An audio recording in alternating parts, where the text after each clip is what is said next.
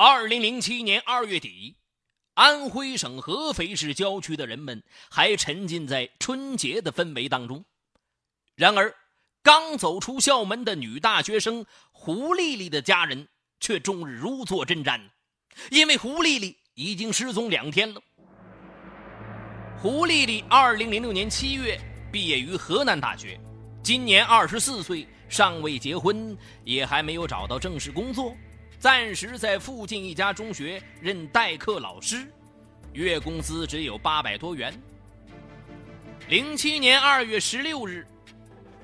胡丽丽和家人度过了一个快乐的春节之后，就向父母告别返校，此后便再也没有了消息。二月二十八日，惊慌的胡丽丽父母向合肥市警方报了案，合肥警方迅速展开侦查。然而，警方从胡丽丽所在学校的师生里，没有获得任何有价值的消息。胡丽丽离奇失踪的消息很快传遍了全镇，所有认识胡丽丽的人呢，都惋惜不已。胡丽丽不仅漂亮可人，而且能说会道，人缘非常好，这更使人们对她的离奇失踪充满了疑惑。三月二日，警方在搜索了胡丽丽家中的房间之后，发现了一个重要线索。胡丽丽在日记中写下了这样一句话：“如果我遭遇不幸，一定是梁东伟干的。”警方更加迷惑了，难道胡丽丽早就预料到自己会遭遇不幸？那么，她为何不寻求警方的保护呢？他和这个梁东伟之间究竟有什么生死情仇？很快。警方经调查发现，这个名叫梁东伟的人，是合肥市郊区一贸易公司老板王成祥的办公室主任。此人经常出入高级酒吧、饭店，交际很广，来头很不一般。于是，警方决定先不打草惊蛇，而是派出了一些人手，二十四小时盯住梁东伟，了解他的动向。继续收集有力的证据。与此同时，警方又从胡丽丽书信和个人日记中发现了更为不可思议的秘密。胡丽丽不止一次提到，自己与当地几个比较有钱的老板王成祥、刘玉和等人关系密切。一个在中学代课的单身女大学生。怎么会和当地的多名私企老板关系密切？难道她的离奇失踪和这些私企老板有关？但是，仅凭胡丽丽一个人留下的书信笔记，又怎能确认她所言属实？由于案情复杂，合肥警方决定先保守秘密，暗中寻找有力的证据。警方先到移动公司调出了胡丽丽手机通话记录，经调查，胡丽丽接到的最后一个电话是梁东伟打给她的，时间是二月二十六号下午三点。与此同时，秘密监视梁东伟的警方发现，梁东伟最近总是与一个名叫蒋学丽的人混在一起，两个人似乎在一起做一些买卖。他们最近好像发了大财，总是财大气粗的样子。实施抓捕的时机已经成熟。三月六号深夜，合肥警方将梁东伟捕获，同时也派出警力严密监视蒋学丽。警方刚开始审讯梁东伟的时候，他非常蛮横。一直叫嚣着自己是腾达贸易公司老板王成祥的助手，要求警察通知老板王成祥。他还坚称自己根本不认识胡丽丽，她的失踪与自己毫无关系。但是，当警方把胡丽丽留下的日记和移动公司提供的通话记录摆在梁东伟面前的时候，他哑口无言了。在大量铁证面前，梁东伟终于道出了事情的真相。然而，梁东伟招供的内容不由得让警方大吃一惊啊！一个女大学生利用美色性敲诈多名老板的阴谋，随着梁东伟的供述浮出了水面。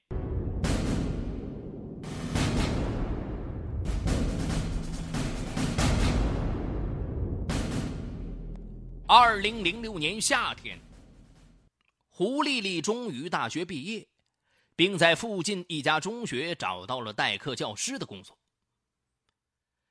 由于过去一心扑在学业上，胡丽丽错过了女孩子婚恋的最佳时光。她的父母时常催促她赶紧找个男人嫁掉，但是她平时的社交圈比较小，很难碰到称心如意的男人。后来，在一个要好同事的建议下，他经常去酒吧、舞厅玩，希望扩大社交圈，找到如意郎君。然而几个月过去，不仅如意郎君没找到，胡丽丽反而将为数不多的薪水花光了。他曾多次向要好的同事抱怨，说早知道当教师如此清贫，就不该认这代课老师了。不久后，胡丽丽在一家酒吧遇见了梁东伟。梁东伟对胡丽丽自我介绍，说自己在私企做事，成天接触的都是有钱的私企老板，并大谈一些私企老板的趣事儿。胡丽丽对他的身份非常感兴趣，在一来二去的聊天当中，胡丽丽和梁东伟渐渐就熟了起来了。但梁东伟是个已婚男人。当然不是胡丽丽理想的白马王子，他们只能做很好的朋友。不过，梁东伟接近胡丽丽自有他的目的。这一天，梁东伟又请胡丽丽吃饭，聊天聊得正欢的时候，梁东伟装作漫不经心的对胡丽丽说了：“啊，我最近有一个发财的好路子，就缺一个年轻貌美的女主角啊。”哎，你愿不愿意跟我们一起发财？整天为钱发愁的胡丽丽一听，马上感兴趣的问梁东伟：“需要自己做什么事情啊？”看到时机成熟了，梁东伟便把自己的计划向胡丽丽和盘托出。什么计划？梁东伟熟识一些当地的私企老板。他可以帮胡丽丽牵线儿，去勾搭那些私企老板，然后梁东伟会在他们上演床上戏的时候，用针孔摄像头把床上的画面偷拍下来，然后刻成光盘，再用这些光盘向私企老板们勒索钱财。其实梁东伟早就有这计划，只是一直苦于找不到合适的女主角。当他第一次见到胡丽丽的时候，哎，发现她不仅知识渊博，而且美丽性感，正是勾引私企老板的最佳诱饵。出乎梁东伟的意料，听完他的计划，胡丽丽几乎没怎么犹豫就答应了。胡丽丽还一副义愤填膺的样子说了：“哼，她早就听说一些私企老板很好色，敲诈他们也是活该。”呵。两个人一拍即合，于是梁东伟马上开始着手布置。他选择的第一个目标就是腾达贸易公司老板王成祥，因为梁东伟是王成祥的助手，对他比较了解，知道王成祥的性格和习惯，也知道王成祥能拿出多少钱来。确定目标之后，梁东伟开始制造机会，让胡丽丽认识王成祥。不久，机会终于来了。在一次酒会上，梁东伟有意把胡丽丽引荐给王成祥。王成祥已经年过半百，突然看到胡丽丽这么一个充满活力、光芒四射的年轻女人，他自然是格外垂青啊。而胡丽丽也极尽所能的表现自己的温柔优雅，和王成祥相谈甚欢。没多久，他们的谈话内容就从生意、教育问题开始介入私人问题，变得暧昧起来了。酒会之后没过几天，王成祥就要梁冬伟帮他约胡丽丽吃饭喝茶。两人的关系越来越暧昧。果然，没过多久，王成祥就要梁东伟帮他在酒店订个房间。嘿，梁东伟意识到这可能就是王成祥准备偷情的地方了。于是，他帮王成祥订好房间之后，又偷偷的在房间视角最好的地方安装了针孔摄像头，然后他把摄像头的具体位置通过电话告诉了胡丽丽。果然，这一天，胡丽丽陪着王成祥吃完晚饭，就半推半就的随着王成祥来到那家酒店的房间。进了房间之后，王成祥果真是如饥似渴的扑了上来，宝贝儿。而胡丽丽则一边欲拒还迎，哎，半推半就的，不要，一边推到摄像头对准的方位，然后非常配合的。与王成祥发生了关系。一切都结束之后，梁东伟马上来到酒店，进入了房间，取出了摄像头和录像带，交给另一合作伙伴蒋学丽。蒋学丽立刻用电脑刻录成了光盘，同时还给王成祥写了一封信。声称自己手里握有王成祥和女人在酒店偷情的证据，但是如果王成祥能够拿出一笔钱作为封口费的话呢，就能够破财免灾。果然，王成祥收到蒋学丽的信和光盘以后，非常紧张，在办公室里心神不安地走来走去。开始的时候，他本来不打算理会，心想你们爱怎么办就怎么办吧。反正自己的私生活在生意场上也无关紧要，况且老婆最近也正在和自己分居，他知道了也无所谓。梁东伟暗地里观察着王成祥的一举一动，于是他又悄悄授意蒋学丽打电话逼一下王成祥。蒋学丽照办了，接通电话以后。蒋学丽劈头盖脸的就问了：“王老板，收到信了吗？光盘内容精不精彩呀？”王成祥立刻反问：“你是谁？”“ 嘿，我是谁并不重要，重要的是我在很多酒店房间里都装了针孔摄像头，嘿，不小心被我拍到了您。嘿嘿，你爱怎么样就怎么样，反正我没钱。”嘿。你是不是想让你正在合肥某中学读书的宝贝女儿见识一下你的杰作呀？哎，你好好商量，你说怎么办吧？你看，拿出这女儿的杀手锏，他屈服了。这一下子一下击中王成祥的软肋了，连忙讨饶了。嘿嘿，你准备八万块钱。我就保守秘密，你这里的光盘拷贝也可以帮你销毁，要不然，嘿嘿，你就等着你女儿丢球去吧。说完，吧嗒，电话挂断了。当天下午，担心事情败露的王成祥果然打电话到银行，预约从账户中取钱，然后。他按照蒋学丽在电话中的指点，把八万元放在了一家酒吧后门的垃圾桶里。蒋学丽在酒吧二楼把这一切看得一清二楚。等王成祥开车离开以后，他急忙下楼把垃圾桶里的钱袋提走了。八万块呀！嘿，这群敲诈者是欣喜不已呀！啊，开庆功会！几乎不费吹灰之力，就从王成祥手里敲诈到八万块，三个人非常兴奋。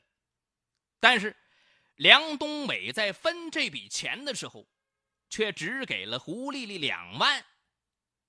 因此，胡丽丽非常不高兴。在理论的时候，梁东伟告诉胡丽丽，因为购买偷拍设备需要钱，所以分的少。接着，他又鼓励胡丽丽。啊，你以后你只要做的多，钱就分的多了。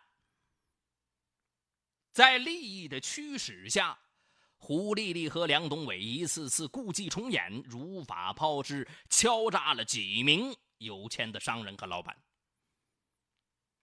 二零零七年元旦，他们又盯上了做家具生意的老板刘玉和。刘玉和虽然只是个生意人，但一直希望向政界发展。最近正多方活动，谋取区工商联负责人这个位置。因而这一段时间呢，特别注意自己的名声。于是梁东伟又借机安排胡丽丽与刘玉和认识了。刚开始，刘玉和还能把持着自己。但怎奈风情万种的狐狸的连番进攻，几次单独约会之后，刘玉和招架不住了，终于上了钩了，对胡丽丽动手动脚起来了。胡丽丽一面装作矜持，故意躲躲闪闪，一面通知梁东伟去安排酒店房间和摄像设备。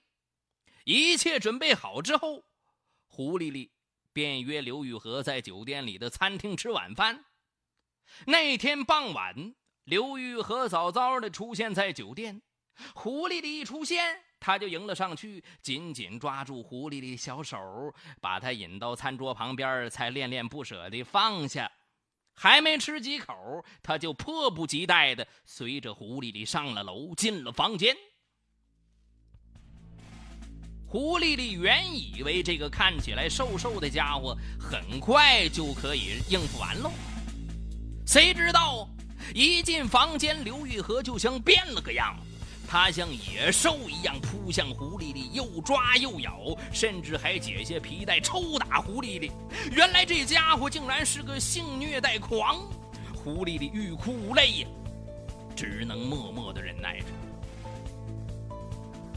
等到刘玉和终于折腾完毕，胡丽丽已经浑身是伤了，全是血痕。刘玉和合好衣服，非常满意的离开了。等梁东伟来取录像带的时候，胡丽丽还躺在那酒店的床上痛苦的呻吟着。梁东伟见状，连忙安慰胡丽丽：“哎，丽丽，你受委屈了，我会狠狠敲这家伙一笔，为你解气。”刘玉和一接到光盘和信件，极为惊恐。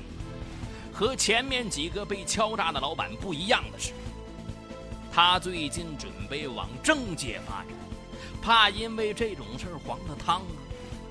接到蒋学丽的敲诈电话以后，他因此吓得瞠目结舌，说不出话来。蒋学丽提出要封口费，刘玉和几乎没怎么犹豫就答应了，还一个劲儿的央求蒋学丽不要把事情搞大。于是。蒋学丽提出要二十万元人民币，刘玉和根本没有还价，就答应筹钱。两天之后，按照蒋学丽安排的时间和地点，刘玉和把二十万一分不少的交了出来。面对这么大一笔钱，在分赃的时候，他们又出现争执。梁东伟和蒋学丽只分给胡丽丽五万元。而梁东伟和蒋学丽则分别拿到七万多块。这一次，胡丽丽再也忍不住了，气愤地冲着两东伙大喊了：“这不公平！在三个人当中，只有我付出了辛苦劳动，被那个家伙折磨得够呛，直到现在我身上伤还没好呢。但是我拿到的钱却是最少，这为什么？”梁东伟反唇相讥了。哼如果没有我牵线你根本不可能认识这些有钱人的，连出卖肉体的机会都没有，一分钱你都赚不到，你知不知道？两个人争吵的越来越激烈，贪欲让人失去了理智。最后，胡丽丽发狠的警告两个同伙了。反正那些老板还和我保持着亲密的关系。如果你们在酬劳方面对我不公平，我就动用这些资源来收拾你们。如果你们不相信，那就走着瞧。丢下这句话以后，胡丽丽就收拾了东西回家去过春节。她哪里想到，这将是她在人间度过的最后一个节日。胡丽丽走后，梁东伟和蒋学弟觉得情况不妙，他们怕胡丽丽说到做到啊。如果真是那样，他们连小命恐怕都难保了。商量来商量去，他们认为未绝后患，唯有除掉胡丽丽。二月二十六日下午，胡丽丽刚一回到学校，江东伟就打电话约胡丽丽去合肥市去玩。并说准备重新分给胡丽丽一些钱。胡丽丽压根儿没想到这是两个同伙的阴谋，她毫不设防的上了他们的车。在途中，梁东伟递给胡丽丽一瓶掺了安眠药的果汁儿。胡丽丽喝了果汁之后，不久便昏睡了过去。蒋学丽把车开到了一条偏僻的排水渠旁边，在那里，他们残忍地用绳子勒死了胡丽丽，并把她口袋里的东西都翻了出来，装上石块，然后把她和石块一起扔进了排水渠。看着胡丽丽慢慢的沉入水底，随后为了毁灭证据，他们又砸碎了胡丽丽手机和其他一些物品，一起焚烧掉。至此，整个案件水落石出。警方迅速逮捕了从犯蒋学丽。在强有力的证据面前，蒋学丽很快对自己的犯罪行为供认不讳。这个蹊跷的失踪案终于真相大白。然而，这个案子至今在当地余波未消。人们在痛恨。梁东伟等人心狠手辣，同时更为胡丽丽在花季年龄走向人生歧路、遭受杀身之祸深感痛心和惋惜。他向人们再次昭示这样一个道理：贪婪永远催生噩梦，歧路永远通向深渊。